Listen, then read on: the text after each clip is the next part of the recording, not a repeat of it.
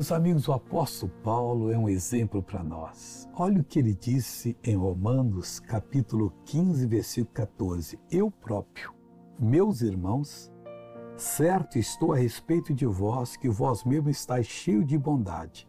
Ele não era um pregador egoísta, não. Só eu que tenho bondade, não. Ele ensinou o povo a ter bondade e ficar feliz quando eles tinham.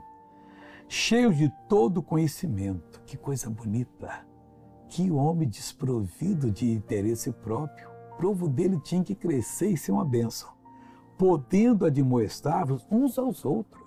Oh, Deus querido, faça dos pregadores atuais de mim, principalmente, um homem assim, que eu quero que o povo seja cheio de bondade, todo conhecimento e que possa admoestar um ao outro, todo o povo de Deus. E aí nós teremos uma igreja forte, punjante, povo abençoado em nome de Jesus. Agora eu quero orar com você.